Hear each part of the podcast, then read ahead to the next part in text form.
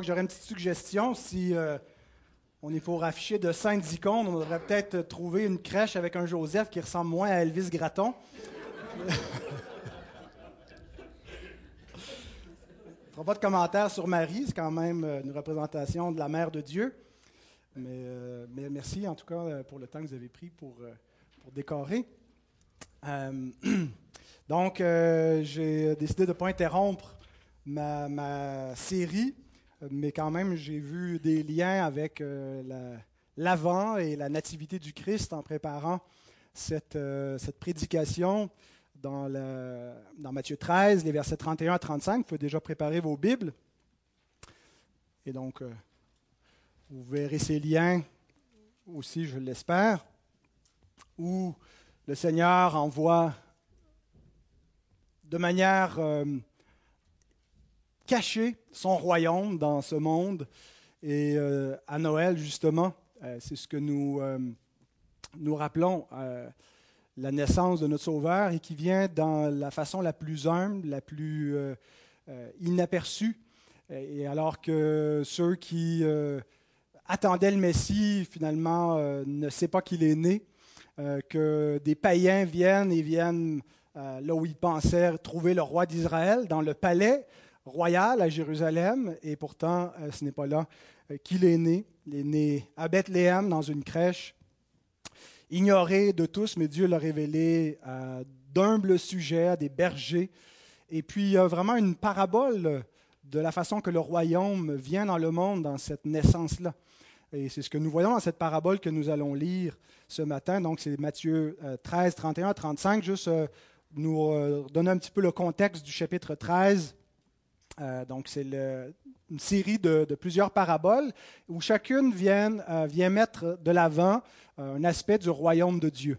Comment le royaume vient et surtout le fait que le peuple attendait le royaume mais avait des attentes erronées concernant la venue du royaume. Et on pouvait se questionner surtout euh, avec le chapitre 12, pourquoi est-ce que si Jésus est le Messie, il est le roi attendu, pourquoi est-ce que les chefs ne le reconnaissent pas, pourquoi est-ce qu'il est rejeté, pourquoi est-ce que le royaume de Dieu se bute à tant d'opposition?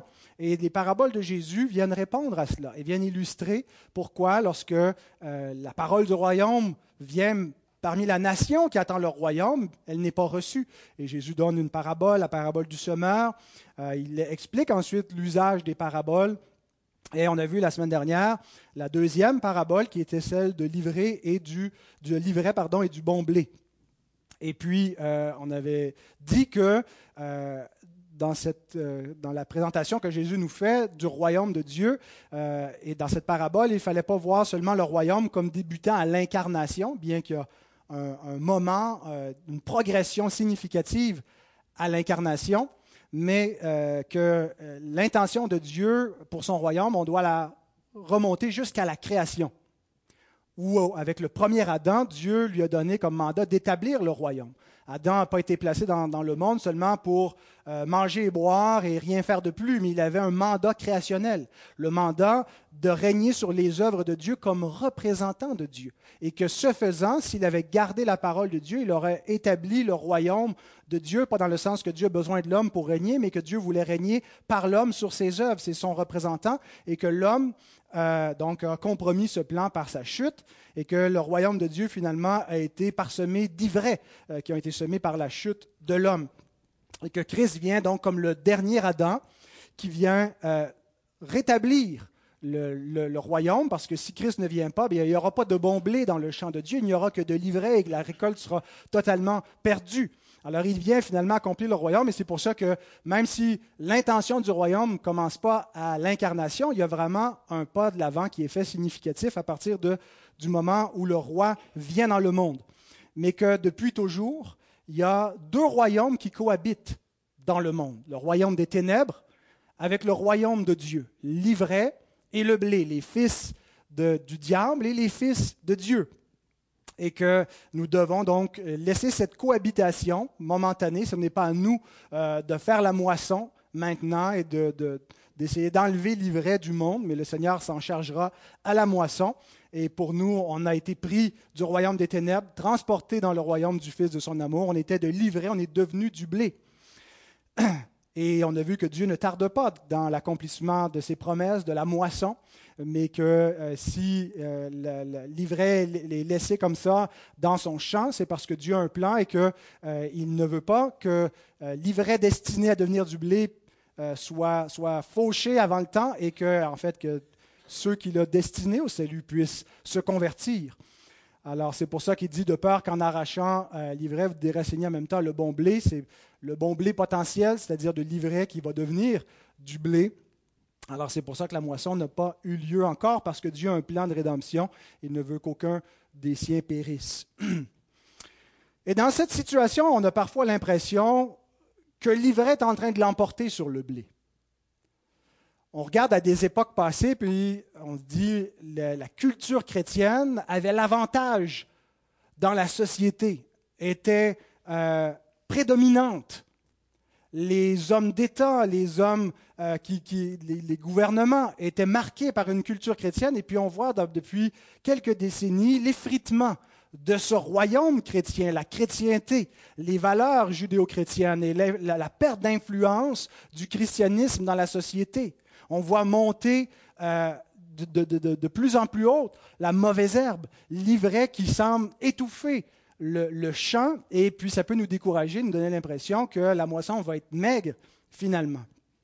Et j'aimerais, par le message de ce matin, essayer de ranimer notre confiance dans le royaume de Dieu et de changer notre perspective. Nous voyons les choses peut-être de notre point de vue du champ, où on a l'impression qu'il n'y a que de l'ivraie et très peu de blé dans ce monde quel pourcentage de croyants, de, personnes régénérées compose notre province comparativement à, des, inconvertis, des fils de la GN qui sont hostiles à Dieu? Euh, et on a l'impression finalement que la moisson est pratiquement perdue, qu'il y aura bien peu dans cette moisson. Eh bien, c'est une impression. Et la prochaine parabole de Jésus a pour but de nous montrer justement que même s'il y a de l'ivraie dans le champ, ce n'est pas l'ivraie qui va l'emporter. Et même s'il semble que l'ivraie est en surnombre par rapport au blé, bien, le royaume va croître dans le monde. Il ne sera pas étouffé, il ne sera pas empêché, il ne sera pas détruit et il ne sera pas vaincu. Le royaume va l'emporter, même si par moments il nous paraît être en minorité, en infériorité. Et, donc Jésus ne vient pas comme corriger, mais vient tout de suite prévenir peut-être une, tendance qu'auraient pu avoir les disciples en entendant la parabole de l'ivraie, de dire ben, finalement, on n'est que quelques épis de blé euh, oubliés dans un champ d'ivraie. Mais non, c'est un champ de blé dans lequel il y a de l'ivraie, et c'est le champ du Seigneur, et il y aura une moisson avec une abondance de blé. Et donc la, deuxième, la troisième parabole vient finalement rajouter cet, aspect-là pour pas qu'on pense que la, la, moisson est perdue. Alors je vous invite à vous lever pour la lecture de Matthieu 13, les versets 31 à 35.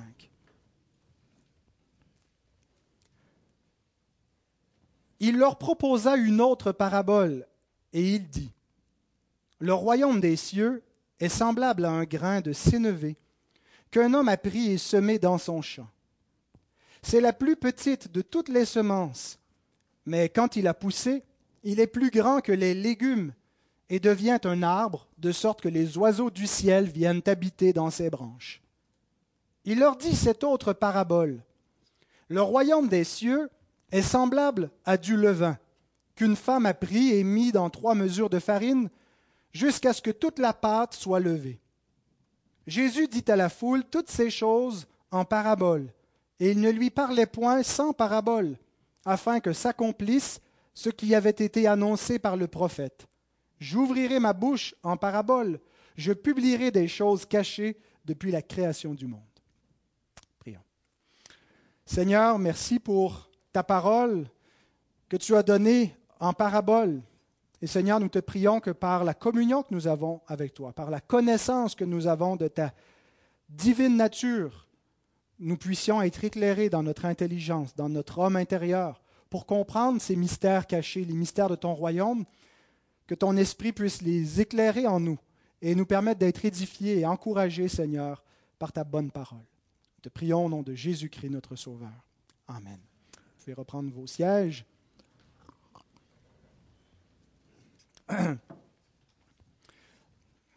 Mon premier point, on va voir la parabole du grain de sénévé. Le deuxième, la parabole du levain. Et mon troisième point, pourquoi Jésus leur parle en parabole, les deux derniers versets. Alors, vous avez remarqué que c'est la troisième fois que Jésus emploie l'image d'une semence pour parler du royaume des cieux. Et remarquez que dans les trois paraboles, la semence n'a pas la même signification. Dans la parabole du semeur, la semence signifie la parole du royaume. Dans la deuxième parabole, celle de l'ivraie, la semence symbolise les fils du royaume. Et dans la parabole du grain de sénévé, la semence symbolise le royaume de Dieu lui-même. Alors il faut se rendre compte que parfois, euh, un, élément n'a pas toujours la même signification et euh, c'est un peu la même chose. On va parler un peu plus tard de, euh, du levain. Euh, et certains, parce que la Bible parle parfois négativement du levain, ont cherché à voir quelque chose de négatif et en disant ben, le levain, finalement, c'est que c'est comme l'ivraie dans le royaume des cieux, euh, puis il y, a du péché qui est là et puis qui, fait, qui va corrompre l'Église, c'est la grande apostasie. Puis comme ça, parce qu'on force un petit peu euh, que le, symbolisme d'un élément soit toujours uniformisé. Mais je pense que ces trois paraboles démontrent bien qu'il faut avoir un peu une sorte de flexibilité, laisser l'Écriture s'interpréter elle-même et Jésus lui-même nous dit, euh, à tout le moins dans les deux premières paraboles, ce que signifie euh, la semence. Le troisième, il ne le dit pas explicitement, mais ça me semble évident quand il dit le royaume des cieux est semblable à un grain de sénévé. Alors d'abord, quelques remarques botaniques. Euh, je ne m'y connais pas beaucoup, à part le houblon et le malt. Je n'ai pas grand connaissance en botanique. Et encore là, je ne sais pas le cultiver, seulement l'apprêter. certaines de vos Bible ont peut-être un grain de moutarde au lieu d'un grain de sénévé, n'est-ce pas? Euh, c'est le mot euh, grec synapi. Donc, on n'est pas certain. Euh, souvent, les mots techniques dans la Bible, dans l'Ancien Testament, dans le Nouveau Testament, à quoi ça réfère dans, notre, dans nos registres modernes de, botanique, on n'est on pas certain parce qu'il n'y a pas d'équivalence exacte. mais ce qu'on sait, c'est que synapi fait partie de la famille des brassicadées, qui compte 3200 espèces, qui étaient généralement des plantes herbacées. Je ne sais pas non plus ce que ça veut dire, euh, qui peuvent atteindre de 4 à 5 pieds. Donc, ça pouvait donner de petits arbustes jusqu'à un arbre assez imposant quand même. Et si on le plante dans le jardin, ben, ça va faire pas mal d'ombre aux autres plantes, n'est-ce pas? Alors, Jésus semble ici parler d'une de, de, d'une assez grande plante. Il parle d'un arbre, ça va donner un arbre euh, dans lequel viendront se, loger les oiseaux du ciel.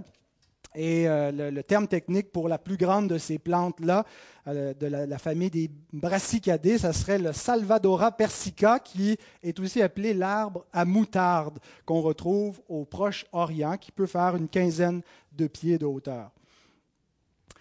Alors, voilà pour euh, les remarques euh, botaniques et la différence entre grain de sénévé ou grain de moutarde. C'est un peu une interprétation à, quoi Jésus pourrait se référer. Sénévé, c'est plus large dans la famille. Grain de moutarde, c'est plus spécifiquement cet arbre-là que les, traducteurs ont voulu mettre de l'avant.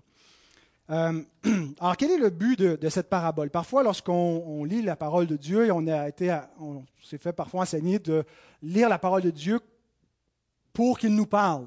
Euh, qu'est-ce que Dieu veut me dire à moi dans ma vie maintenant? Et puis parfois on fait un saut entre le, contexte euh, et on veut tout de suite trouver quelque chose pour que ça s'applique à notre vie, puis on fait un peu un heure euh, herméneutique dans notre façon d'interpréter plutôt que de voir qu'est-ce que ça veut dire d'abord initialement et puis de voir comment est-ce, que comment est-ce qu'on peut ajuster notre vie au texte. On cherche plutôt à ajuster le texte à notre vie, alors qu'il faudrait faire l'inverse. Euh, et, il est vrai qu'il y a des textes qui nous parlent directement dans la parole, c'est-à-dire qui sont directement adressés à nous, dans le sens qu'il y a des, passages euh, qui ont une portée très universelle, qui sont des, exhortations directes à tous les lecteurs qui, qui, liront, mais d'autres passages qui euh, s'adressent à nous plutôt indirectement. Et donc, cette cette parabole-là ne parle pas d'abord de nous, de notre vie. Euh, Ce n'est pas la croissance du royaume dans notre vie. Ça ne parle pas de notre croissance spirituelle qui devrait commencer petite et qui va pousser. Euh, et c'est parfois comme ça où on a un peu spiritualisé cette interprétation-là euh, de la parabole. Et, et donc, ce n'est pas ce que je veux mettre de l'avant ce matin en disant, ben, on a appelé à avoir une croissance spirituelle. Et, puis, et je sais que depuis quelque temps, on est beaucoup dans une lecture objective du plan de Dieu. Euh, et surtout quand on rentre dans les paraboles du royaume, ben, euh, ça ne nous parle pas de nous, ça nous parle du plan de Dieu, du royaume de Dieu. Et puis on peut sortir parfois un peu penaud en disant, mais quelle application je peux en faire? Euh, qu'est-ce que, qu'est-ce que j'ai de concret pour ma vie chrétienne? Euh, ben, parfois, une des, applications que Dieu veut faire, c'est changer notre perspective qu'on a sur le royaume et comprendre aussi que la Bible ne, parle pas de nous, premièrement. Elle nous parle de Christ. Elle nous parle du royaume de Dieu. Et c'est à nous de, voir comment insérer notre vie dans, dans ce plan-là et de comprendre comment est-ce qu'on est concerné par ce royaume. Parce qu'on ne peut pas vivre la vie chrétienne. On ne peut pas vivre dans le royaume si on ne comprend pas la nature du royaume. Alors avant de, vouloir tout de suite sauter à des impératifs, à des applications concrètes et pratiques, euh, il faut d'abord avoir une, description du royaume qu'on habite. Si on est citoyen du royaume des cieux, ben, c'est quoi ce royaume?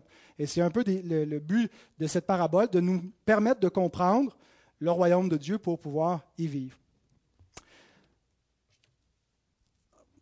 En, faisant le travail d'exégèse, donc, euh, je me suis, euh, été amené à réfléchir et à faire le parallèle de, de, ce que Jésus enseigne sur le royaume avec les attentes que son auditoire pouvait avoir sur la nature de ce royaume. Est-ce qu'ils attendaient un royaume?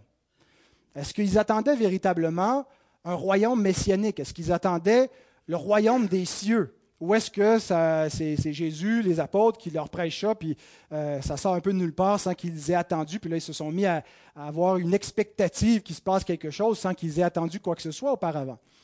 Bien, l'Ancien Testament leur annonçait à, beaucoup d'endroits, chez les prophètes, que Dieu établirait son royaume. Par exemple, dans cette prophétie de Daniel, Daniel 2, 44 et 45, dans les temps de ces rois, le Dieu des cieux suscitera un royaume qui ne sera jamais détruit et qui ne passera point sous la domination d'un autre peuple. Il brisera et détruira tous ces royaumes-là, et lui-même subsistera éternellement. C'est ce qu'indique la pierre que tu as vue se détacher de la montagne sans le secours d'aucune main, et qui a brisé le fer l'airain, l'argile, l'argent et l'or. Le grand Dieu a fait connaître au roi ce qui doit arriver après cela. Le songe est véritable et son explication est certaine. C'est le rêve que Nebuchadnezzar avait fait d'une statue avec différentes compositions. Il était troublé par cela. Il voulait l'interprétation du rêve, mais pour être sûr qu'il y ait la bonne interprétation, il ne voulait même pas dire le rêve. Il fallait que l'interprète puisse savoir par inspiration divine ce qu'était le rêve, ce qu'a euh, révélé donc Daniel au roi Nebuchadnezzar, en lui disant donc ce sont des royaumes qui vont se succéder. Jusqu'à ce que vienne un royaume qui ne sera pas comme les autres, qui ne sera pas un royaume d'hommes, qui va être le royaume de Dieu qui va venir et qui va détruire les autres royaumes et qui va remplir toute la terre et qui va subsister éternellement. Donc, depuis Daniel, mais même avant cela, parce qu'il y avait d'autres prophéties qui précédaient Daniel, mais avec Daniel, il y, a une, clarification concernant l'attente du royaume messianique qui vient. Et on peut donc dire que le peuple attendait que ce royaume vienne un peu comme nous attendons le retour de Christ. Qu'est-ce que nous espérons du royaume de Christ? Nous ne pensons pas qu'il va arriver incognito, n'est-ce pas? On espère qu'il va venir et qu'il va être vu de tous et qui va venir établir un règne sur la terre et qui va pulvériser, détruire tous les royaumes des hommes qui sont iniques, qui sont injustes, qui refusent de fléchir le genou devant le roi, le Christ, le fils de David, le fils de Dieu. Nous nous attendons à ce que Christ vienne sur les nuées et qu'il euh, vienne avec une grande puissance, avec des trompettes qui vont résonner. Sur la terre entière, on va l'entendre, on va le voir, il va venir avec des anges. Nous nous attendons à ce qu'il y ait une Jérusalem céleste qui descende d'en haut. On ne sait pas exactement ce que ça veut dire, cette vision, mais ça ne sera pas quelque chose de caché, quelque chose d'inaperçu. On s'attend à ce que nous-mêmes, nous soyons changés en un seul instant. Et que si on est encore vivant à l'avènement du Christ, bien que notre corps mortel, notre corps faible, va revêtir en un, seul, en un seul instant, en un clin d'œil, l'immortalité et l'incorruptibilité. Nous nous attendons à atteindre cette glorification, à être semblable au Christ. Et si nous sommes morts, nous nous attendons à ressusciter des morts dans un corps glorieux. C'est ce que nous espérons de la venue du royaume. Bien, les Juifs avaient une attente semblable, que le royaume allait venir comme ça, de manière à frapper les regards, à bouleverser l'ordre cosmologique, à s'établir dans le monde sans que personne puisse le manquer. C'est ce qu'ils attendaient parce que ils ont lu, comme on vient de le voir dans Daniel, que le royaume viendrait et qu'il pulvériserait les autres royaumes. Alors eux qui sont sous la servitude des Romains, quand le royaume de Dieu va venir, ben, il va détruire l'Empire romain. Alors Jésus explique par cette parabole l'arrivée et la nature du royaume des cieux. Dans un, un, autre texte qui nous parle du royaume, il apporte ceci qui éclaire beaucoup, Luc 17, 20 et 21. Les pharisiens demandèrent à Jésus quand viendrait le royaume de Dieu. Il leur répondit, Le royaume de Dieu ne vient pas de manière à frapper les regards. On ne dira point, Il est ici ou Il est là, car voici le royaume de Dieu est au milieu de vous.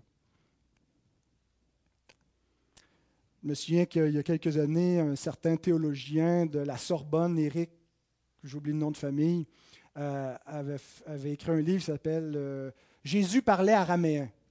Et il disait, entre autres sur la base de ce texte-là, quand il dit que le royaume des cieux euh, est au milieu de vous, que ça ne référait pas à l'idée qu'il est au milieu de la génération, mais à une intériorité, que le royaume de Dieu, c'est une intériorité spirituelle, c'est dans votre âme, et c'est par euh, ce, détachement euh, du monde visible et charnel, par un processus de, libération. Je faisait un lien avec le, platonisme où on libère les, esprits, puis on revient, on libère l'esprit du monde charnel, et on trouve le royaume de Dieu en nous.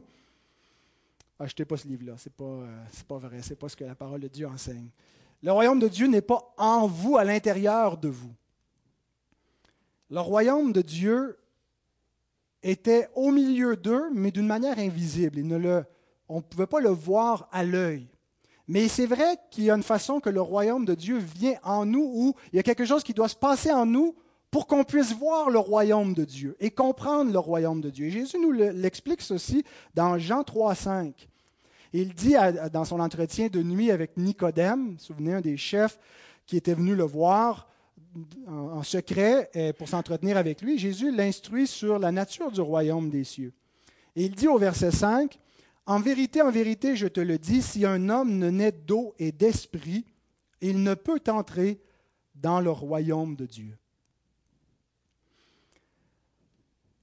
Il faut naître de l'esprit. Il faut qu'il y ait quelque chose qui se passe effectivement en dedans de nous pour pouvoir entrer dans le royaume, pour pouvoir voir le royaume, parce que c'est un royaume qui est invisible à l'œil. Il ne vient pas premièrement de manière à frapper les regards. Il vient d'abord spirituellement. Et quand je dis spirituellement, ça ne veut pas dire c'est quelque chose dans notre esprit, c'est quelque chose qui est véritablement dans le monde. Mais pour comprendre la nature du règne de Christ, la phase 1 du royaume de Dieu, c'est par le Saint-Esprit. Avant d'établir son règne visible sur toute chose, le fils de David vient d'abord renverser un autre royaume spirituel, invisible sous la domination duquel tous les hommes se trouvent, le royaume des ténèbres. Le royaume des ténèbres est entré au commencement avec la chute, et les hommes sont sous sa captivité. Ils sont sous l'ignorance de la vérité. Ils sont aveuglés. Ils sont dans un royaume qu'ils ne voient pas, mais ils sont dedans pareil.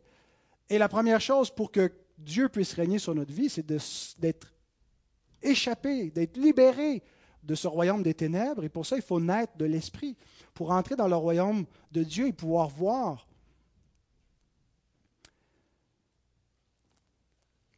Et donc, c'est la première phase. Et le règne de Christ est premièrement un règne spirituel. Non pas un règne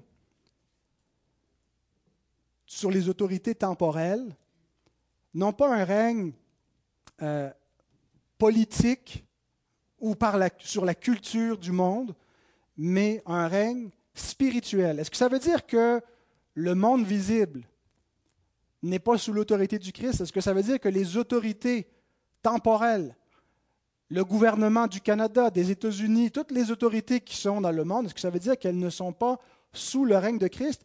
Et c'est surtout comme ça qu'au Moyen Âge, on comprenait la fonction ou la nature du royaume de Christ. Que euh, oui, il y a un pouvoir spirituel qui est représenté par l'Église et par le, pape avec une hiérarchie qui a un, pouvoir spirituel, mais il y a aussi le règne de Christ qui s'étend sous le, par un règne euh, temporel, visible par les autorités par l'empereur, par les princes, par les rois.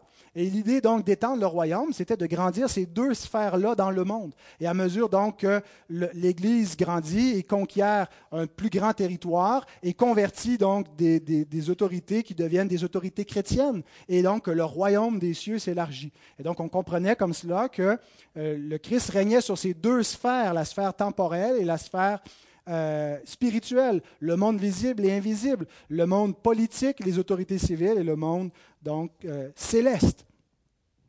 Mais est-ce que ce que je suis en train de vous dire, c'est que Christ ne règne pas sur le monde euh, visible, sur les autorités, que ça n'a rien à voir, que c'est séparé? Loin de là. Ma compréhension du royaume, ma compréhension de l'enseignement biblique, c'est que le royaume de Christ s'étend sur toute la création, les choses visibles et invisible. Sur tout pouvoir, les pouvoirs dans les lieux célestes, le monde spirituel des anges et des démons, mais sur tout pouvoir visible également. Au-dessus des autorités de ce monde, il y a l'autorité du Christ. Est-ce que ça veut dire que les autorités visibles doivent devenir confessionnellement chrétiennes, qu'on doit avoir un gouvernement chrétien, que euh, l'Église doit militer pour conquérir euh, par l'influence chrétienne et de prendre contrôle de, des institutions parce qu'elles sont sous l'autorité du Christ, comme c'était la conception de l'Église du Moyen Âge, de la plupart des réformateurs. Pour eux, ça n'existait pas un monde séculier, un monde avec une autorité qui était une autorité séculière. C'était ridicule.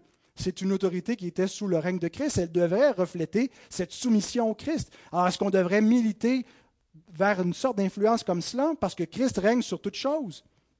Bien, ma conception, c'est que tout, tout, pouvoir, Christ a reçu tout pouvoir, toute autorité dans le ciel et sur la terre. Mais ce n'est pas encore un règne qui est manifesté de manière visible.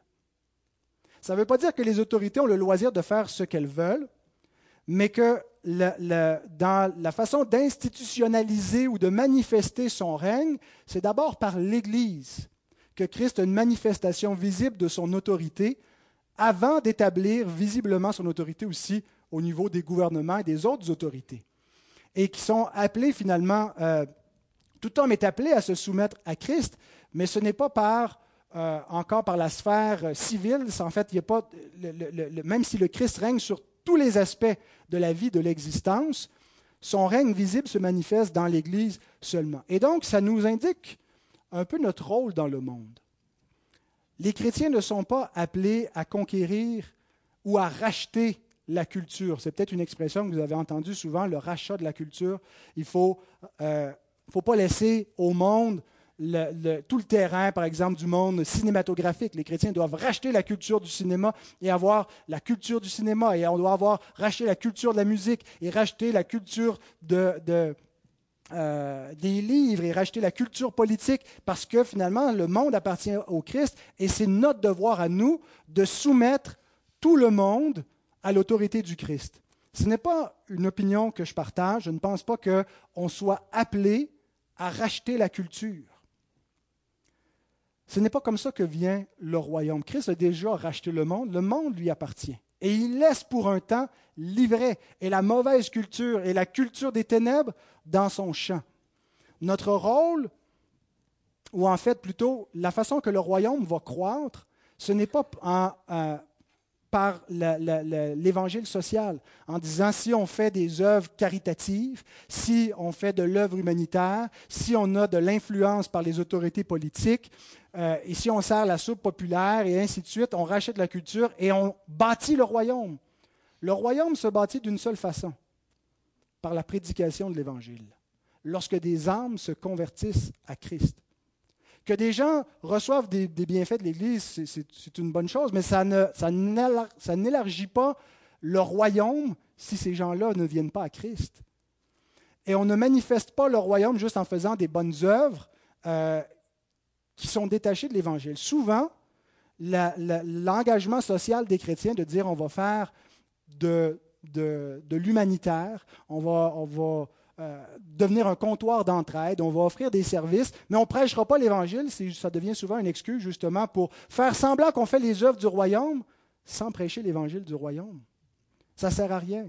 Ou l'approche plus théonomiste de dire on va essayer de conquérir et avoir de l'influence politique, et on va avoir des lobbies, et on va avoir des organisations, puis des associations qui vont influencer les législateurs pour changer les lois, puis ainsi de suite. Puis on essaie de, de faire quoi? De faire avancer le royaume par la loi ce qui va convertir les hommes, c'est la prédication de l'Évangile. Notre rôle est donc pas de racheter la culture, n'est pas de gagner les autorités, mais de prêcher Christ, d'annoncer Christ. C'est ça la mission de l'Église. L'Église s'en va dans le monde pas pour bâtir des écoles, premièrement, pas pour faire des hôpitaux. Et je ne dis pas qu'il n'y a aucune place pour cela. Mais si c'est comme ça que nous comprenons en premier notre mandat, ben on devient la Croix-Rouge un organisme jadis chrétien, jadis basé sur l'Évangile, qui a gardé seulement l'extérieur de la piété, des œuvres qui ont une culture chrétienne, mais qui ont perdu la puissance du christianisme, qui ont perdu l'Évangile, qui ne prêchent pas Christ. Et ce n'est pas comme ça, donc, que le royaume va croître dans le monde. Tout le monde peut faire de l'humanitaire. Les gens qui servent Satan font de l'humanitaire. Les gens qui rejettent l'Évangile euh, et font des bonnes œuvres de charité. Notre appel, et de prêcher Christ, d'annoncer Christ. Et c'est comme ça que le royaume va croître. Et donc, si on revient euh, à notre parabole avec le grain du sénévé, c'est ce qui a pour but de nous montrer la croissance du royaume dans le monde. Et Jésus compare l'inauguration et la fin, le début et le résultat. Il commence avec un grain miniature et ça termine avec un arbre.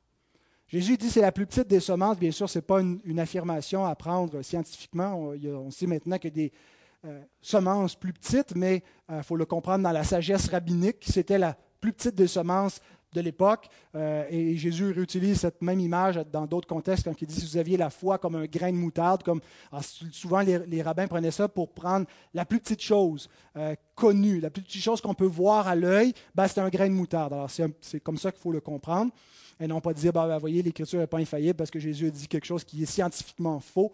Il faut comprendre l'Écriture en contexte.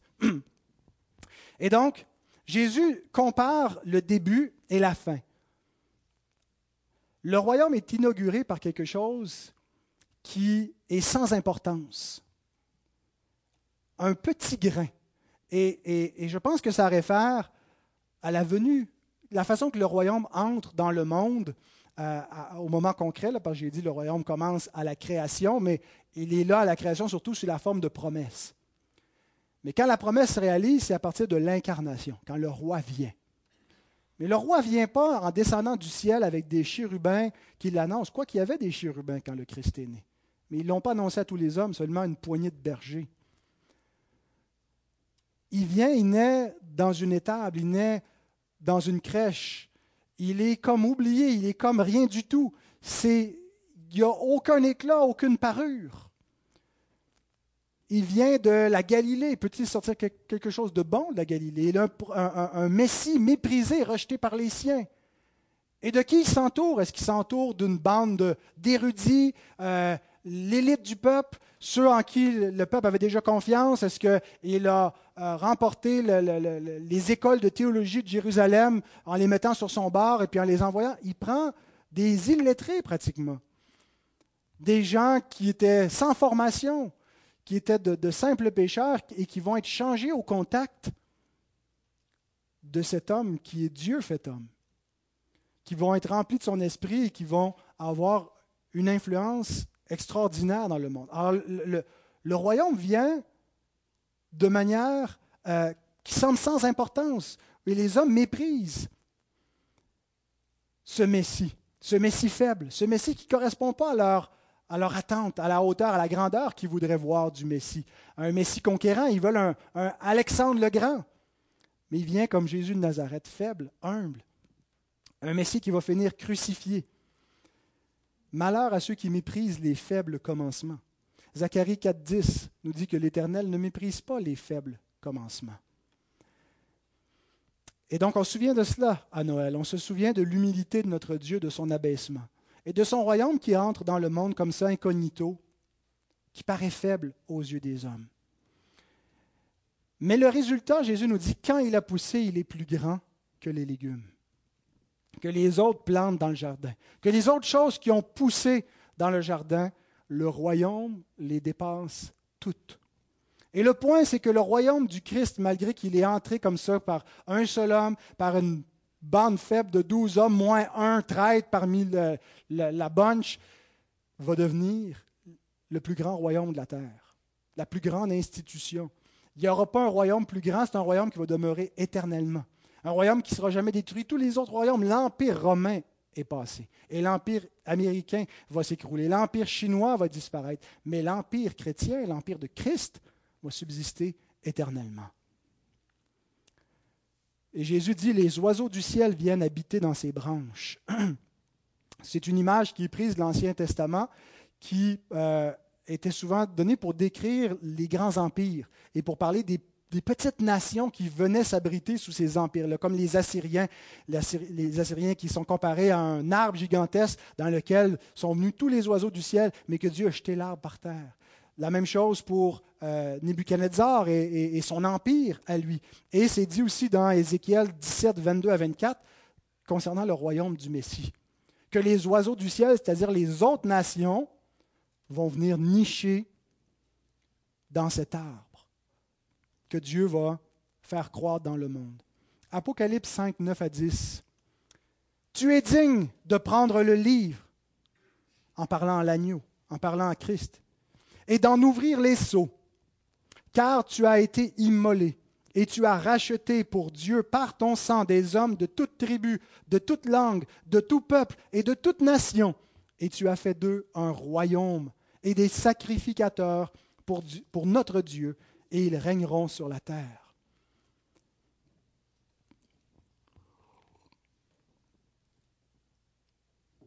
Nous sommes ces oiseaux ces gens de ces nations qui ont trouvé refuge dans cet arbre qui est le royaume des cieux. Nous sommes venus nous abriter auprès de cet arbre-là qui a poussé par la puissance de Dieu dans le monde. Et à quoi ça réfère? Ben, C'est ce que je viens de lire dans Apocalypse 5.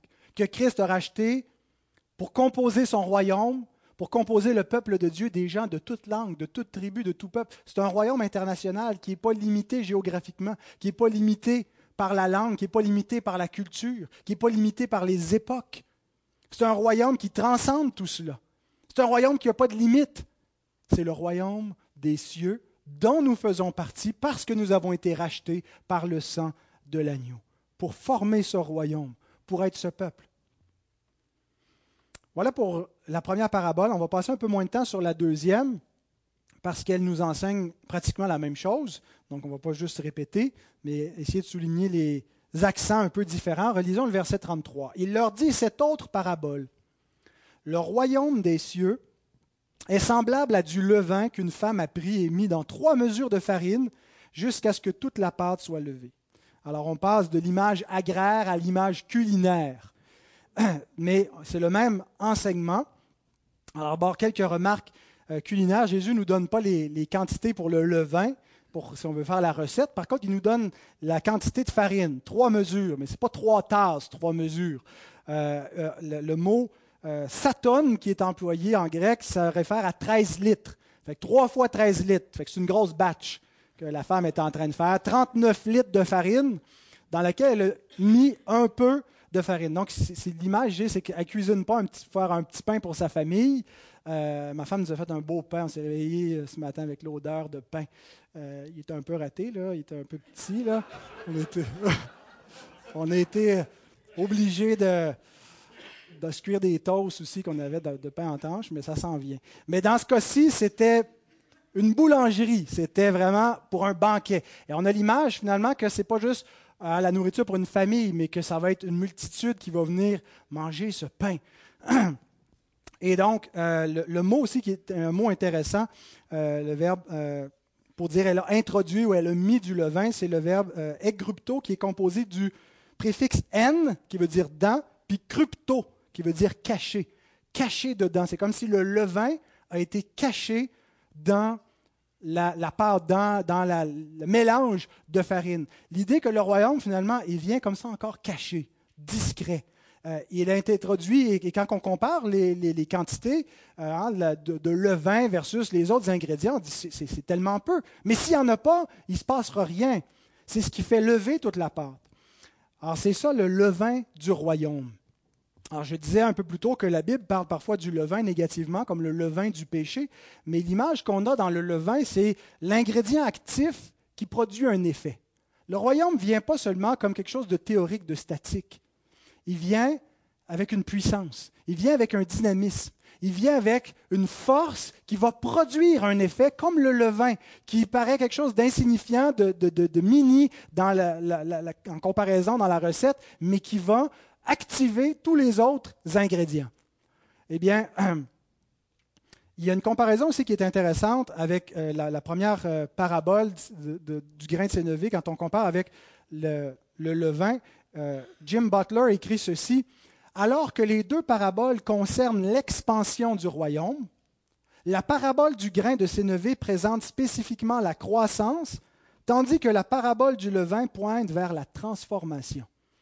Les deux visent cette idée que le royaume va croître, que le royaume va aller de l'avant, que l'ivraie ne va pas dominer et étouffer, puis il n'y aura pas de récolte, puis il n'y aura rien. Les deux visent l'idée que oui, le royaume va être là, puis il est indestructible, puis il va aller de l'avant. Mais le premier parle surtout de sa croissance, et la parabole du levain parle de l'effet transformateur du royaume lorsqu'il entre dans le monde. J'ai dit un peu plus tôt dans l'autre parabole que l'Évangile n'est pas un programme politique. Notre but n'est pas d'arriver et en soi d'essayer de, produire une transformation sociale. Ouvrons des centres pour femmes battues, ouvrons des centres pour sans-abri. Ce n'est pas ça, premièrement, l'Évangile. Ce n'est pas dans le, service de l'aide sociale. Cependant, l'Évangile va quand même transformer la société. Il va produire un effet qui va changer les hommes parce que lorsque le, le levain de l'Évangile est reçu, les hommes sont changés. Celui que celui qui dérobait ne dérobe plus, nous dit l'apôtre Paul. Nous étions malhonnêtes. Certains d'entre nous, nous volions autrefois. Hein, nous étions malhonnêtes sur nos rapports d'impôts. Mais quand le levain du royaume nous a convaincus, ben, notre conscience ne pouvait plus agir ainsi. On n'est pas parfaitement honnête, mais on n'est plus dans le levain du péché comme autrefois. On était peut-être malhonnête avec notre patron, on était peut-être malhonnête dans le sens où on était euh, euh, paresseux sur notre travail, où on vole un peu des heures par un manque de, euh, vigilance dans notre, dans notre travail. Mais le levain du royaume change notre façon de travailler change notre façon de, vivre la sexualité, où autrefois on ne pensait qu'à nous-mêmes, qu'à notre plaisir, qu'à nos penchants, mais maintenant, ce qui est important, c'est la, gloire de Dieu, de respecter ses commandements. Et pas juste, on comprend que la sexualité ne nous a pas été donnée seulement comme une fin en soi. Et on veut donc être pur pour la gloire de Dieu et utiliser tout notre corps à la gloire de Dieu et non pas juste pour satisfaire nos vains appétits. Dans notre langage, lorsque la, parole de Dieu entre en nous, ça change notre propre parole à nous. On ne s'exprime plus de la même façon. Autrefois, si on disait des mensonges ou si on disait des grossièretés, lorsqu'elles sortent à nouveau de notre bouche, il y a une honte qui vient avec. Parce que notre cœur a été changé. Notre attitude égocentrique. Bien sûr qu'on demeure fondamentalement égocentrique, mais on se sent coupable maintenant quand on est égocentrique. Et on le confesse et on cherche à, s'en débarrasser, à dire Seigneur, aide-moi d'arrêter de penser juste à moi. Aide-moi à être capable d'offrir ma vie en sacrifice pour ma femme, pour mes enfants, pour mon mari. À être capable de réaliser que tout n'est pas à propos de moi, le royaume vient et nous change. Et une fois qu'il nous change, nous, ben si on est changé, c'est sûr que ça produit un effet dans la société. Pourquoi est-ce qu'il y a eu des hôpitaux chrétiens, puis des écoles chrétiennes, puis des orphelinats chrétiens? Parce qu'il y a des gens qui ont été changés. Alors on n'essaie pas de produire les œuvres en soi sans produire des personnes transformées. Les œuvres procèdent naturellement de gens qui ont été transformés. Et l'erreur de l'évangile social, de l'évangile euh, de, la théologie de la libération ou du théonomisme, c'est de mettre de l'avant les fruits comme si c'était, il fallait les produire de manière un peu artificielle, alors qu'en réalité, quand on prêche l'évangile, les gens sont changés, le levain du royaume vient, consomme la pâte et la fait lever, transforme la société. Alors, il faut faire attention pour que de ne pas remplacer l'Évangile par une cause sociale, par une cause humanitaire, aussi noble soit-elle. Mais il faut aussi faire attention pour prendre garde si l'Évangile ne nous change pas, si l'Évangile ne nous transforme pas, si ça ne change rien dans notre vie, ça ne change pas notre, notre façon de nous conduire, est-ce qu'on a vraiment reçu le levain de l'Évangile? Est-ce qu'on a vraiment reçu le royaume? Jésus dit jusqu'à ce que toute la pente soit levée. Est-ce que ça veut dire que toute la terre va devenir le royaume de Christ? Que le monde entier, un peu comme l'attendent les post-millénaristes, que l'Église va progresser, l'Évangile va progresser jusqu'à contaminer toute la culture, toute la culture euh, politique et tout ça, et s'emparer du monde entier? Ça, c'est l'espoir de beaucoup. Je pense que la pâte ici ne réfère pas au monde, mais au royaume lui-même. C'est-à-dire que le royaume de Dieu, alors que l'ivraie pousse dans le champ, alors que le, levain du péché donne un pain hein, de, malédiction, bien, en même temps, le levain du royaume de Dieu est en train de faire lever la pâte du royaume, qui est un royaume saint. Alors, ça ne veut pas dire toute la pâte que c'est le monde entier qui va être dans le royaume, mais que le royaume lui-même va être complètement levé. Et c'est un immense royaume qui est en train d'aller de l'avant et qui progresse. Et il y a des adversaires de ce royaume, les adversaires de la foi chrétienne, qui pensent, qu'ils se réjouissent en ce moment en voyant les reculs, en voyant euh, que la, perte d'influence de la culture chrétienne et qui pensent qu'ils l'emportent et qu'ils vont réussir à dégonfler le pain. Mais ils se trompent. Ils se trompent parce que ce royaume que Christ bâtit est indestructible et il est toujours invisible en ce moment. Mais quand Christ va revenir et qu'ils vont voir qu'il y avait au milieu du monde, au milieu de la terre, un royaume invisible qui est plus grand que tous les empires. En ce moment même, le royaume de Christ a progressé énormément dans le monde. Dans une autre parabole qui revient à l'image agraire, Jésus dit dans Marc 4, 26 et 27, Il en est du royaume de Dieu comme quand un homme jette de la semence en terre. Qu'il dorme ou qu'il veille, nuit et jour, la semence germe et croît sans qu'il sache comment.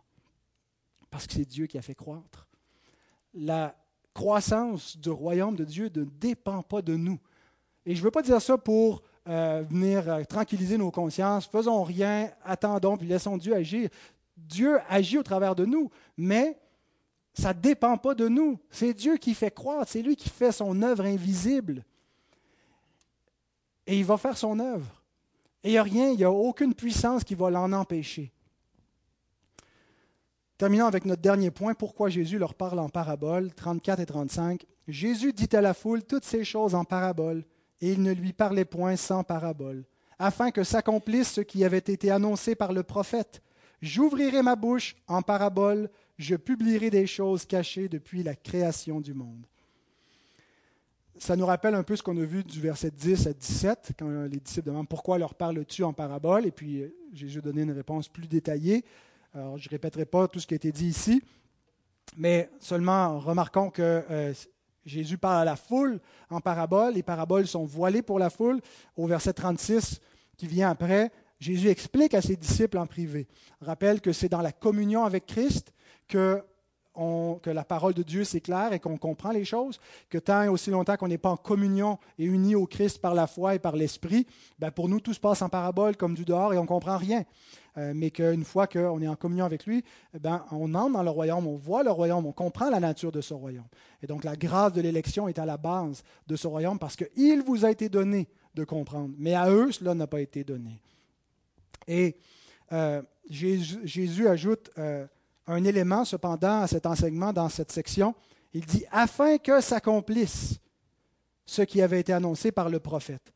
Alors non seulement l'arrivée du royaume est cachée, Le royaume lui-même est caché, mais l'explication du royaume est cachée pour ceux qui n'en font pas partie. Alors, ils ne voient pas le royaume et ils ne comprennent pas l'enseignement de Jésus à propos de l'arrivée cachée de ce royaume. Le royaume est caché et l'explication du royaume leur est cachée aussi. Ils ne comprennent pas les mystères du royaume des cieux. Et pour eux, ça ne fait aucun sens de tout perdre pour un royaume, de tout miser sur un royaume qu'ils ne voient pas, pour quelque chose d'invisible. Mangeons et buvons, car demain nous mourrons. Cherche à bâtir ton empire, bâtis ton royaume dans cette vie maintenant, bâtis, travaille aux grands empires de, de ce monde, parce que c'est tout ce qui compte, c'est la seule vérité qu'on voit. Ils ne voient pas le royaume et ils ne comprennent pas la nature de ces choses-là. Psaume 78, 2, c'est le verset que Jésus cite qui nous dit J'ouvrirai ma bouche en parabole. Je prends la version d'Arby parce qu'elle était euh, plus proche de, ce que Jésus disait, parce que d'autres versions, comme Louis II, euh, au lieu de dire en, parabole, disent J'ouvrirai ma bouche en sentence. vous avez peut-être ça dans vos Bibles, mais la version grecque de l'Ancien Testament a traduit le, le terme hébreu par parabole. Et il peut avoir ce sens-là. Donc, j'ouvrirai ma bouche en parabole, j'annoncerai les énigmes des jours d'autrefois. Psaume d'Azaph, euh, qui est donc désigné comme un prophète ici. Les choses cachées, quand il dit j'annoncerai des choses cachées, ce sont les mystères du royaume auxquels Jésus fait référence au verset 11. Il vous a été donné de connaître les mystères du royaume. Ce sont les choses cachées depuis la création qui étaient là, qui étaient là sous la forme de promesses, qui étaient en latence jusqu'à ce qu'on arrive dans les derniers jours et que Dieu, dans les temps qui sont les derniers, enverrait son Fils dans le monde pour naître d'une femme, naître sous la loi et accomplir le royaume. Mais tout ça était donc gardé comme un mystère caché et encore aujourd'hui, il n'a pas été donné à tous de comprendre ces mystères. C'est une grâce de comprendre. Et un des objectifs de, de la venue du Messie, mais aussi euh, de l'ère apostolique qui a suivi, était de mettre en lumière cette dispensation du royaume de Dieu. Euh, Paul euh, écrit ceci aux Éphésiens, chapitre 3, 3 à 5. C'est par révélation que j'ai eu connaissance du mystère sur lequel je viens de vous décrire un peu de mots. En les lisant, vous pouvez vous représenter l'intelligence que j'ai du mystère de Christ. Il n'a pas été manifesté aux fils des hommes dans les autres générations, comme il a été révélé maintenant par l'Esprit aux saints apôtres et prophètes de Christ. Alors, ce n'est pas que Christ n'a pas été révélé aux autres générations, c'est qu'il n'a pas été révélé dans la même mesure. Il n'a pas été révélé comme, euh, le mot ici est très important, euh, il y a une comparaison, c'est que Christ était révélé, mais dans une moindre mesure, et tout ça était, était plutôt caché. Il y avait suffisamment pour que les saints de l'Ancienne Alliance puissent croire euh, les promesses et être sauvés, être justifiés par la foi, mais il n'y avait pas une pleine compréhension de la nature du royaume de Dieu comme les saints des derniers jours, non pas les mormons, mais euh, les vrais saints des derniers jours, les chrétiens, peuvent avoir maintenant. Terminons avec trois brèves applications euh, qu'on peut faire avec ce message. Réjouissons-nous. Première application. Nous réjouir. On est commandé un peu partout dans la parole de se réjouir du salut, de se réjouir de ce que nos yeux voient, de ce que nos cœurs comprennent. Et je sais que c'est le même évangile que vous avez entendu depuis plus de 30 ans, certains d'entre vous. Et ce n'est pas des choses nouvelles, mais on est commandé de, de, revenir à ces choses, de chercher à les comprendre mieux, de s'y attacher de peur d'être entraîné loin d'elles et d'en de, d'en faire l'objet de notre joie. Ce n'est pas nos voyages dans le sud qui devraient être l'objet de notre joie, premièrement. Ce n'est pas euh, nos, nos, soirées du vendredi soir où on a passé une semaine de travail on est content de se, se lâcher lousse puis de se payer la traite. L'objet de notre joie, c'est le royaume des cieux. Ce n'est pas les cadeaux en dessous du sapin qui devraient être le sujet de notre réjouissance. C'est le Christ qui nous est donné. C'est ce cadeau que Dieu nous fait, c'est cette grâce qui nous est donnée sous la forme d'une espérance. Heureux sont vos yeux parce qu'ils voient. Réjouissons-nous. L'épître de Paul aux Philippiens, c'est appelé l'épître de la joie. Parce que dans chaque chapitre, à plusieurs reprises, Paul nous parle de se réjouir, il nous parle que lui-même se réjouit, pourtant il est emprisonné, et il, euh, commande à l'Église de se réjouir. il répète, je vous le répète, réjouissez-vous. Et au chapitre 3, il nous donne une bonne raison de nous réjouir. Philippiens 3, 20 à 21.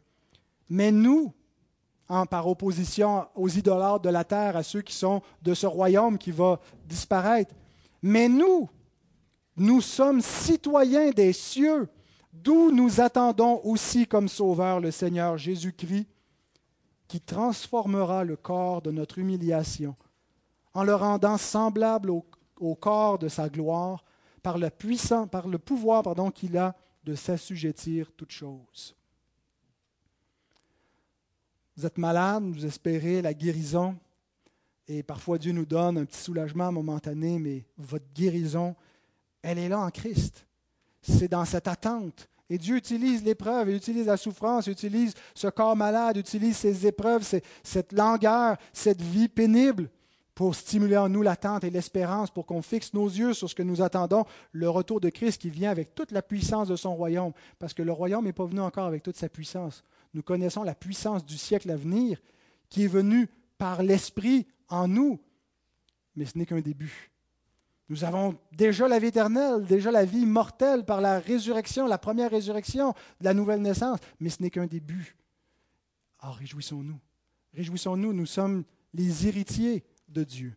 Deuxième application, notre rôle n'est pas de bâtir le royaume. C'est Dieu qui bâtit son royaume. C'est Christ qui bâtit son royaume. La puissance, elle est dans la semence. Elle n'est pas dans le semeur. La semence, quand on la met en terre, ne dépend pas de ce qu'on va faire après. Et ça, devrait être un fardeau qui s'enlève de sur nos épaules pour dire, c'est pas à moi de convertir ou d'enlever l'ivraie ou de racheter la culture ou de trouver des façons imaginatives pour sauver plus de gens, pour être capable de convertir plus de personnes, comment je vais faire pour amener mes enfants, pour les sauver, pour les, distraire de, de ce monde qui veut les distraire de Dieu? Tout ça ne dépend pas de nous. Notre rôle est de communiquer la semence. Et notre rôle est d'habiter le royaume. La Bible ne nous parle pas tellement de bâtir le royaume comme de l'habiter d'habiter un royaume dont on a été fait les citoyens. Et c'est comme ça qu'on bâtit le royaume. Et c'est ma troisième application. Vivre sur terre comme des citoyens des cieux. Si vous voulez inviter des gens à entrer dans le royaume, la meilleure façon, c'est de vivre comme des citoyens du royaume. Nous sommes citoyens des cieux, non pas de la terre. Notre patrie est céleste. Nous sommes des étrangers, des voyageurs. Est-ce que ça paraît? Est-ce qu'on vit comme des gens qui vivent pour le royaume des cieux ou pour le royaume de la terre? Ceux qui vivent pour le royaume de la terre ne pensent qu'aux choses de la terre, à leur ventre. Ils ont pour Dieu leur ventre. Mais nous, notre cité est dans les cieux auprès de Christ. Vivons comme tels. Alors que le Seigneur nous donne de mettre sa parole en pratique, d'avoir une vision renouvelée, rafraîchie de la nature, de la venue de son royaume et de, la façon d'y vivre. Amen.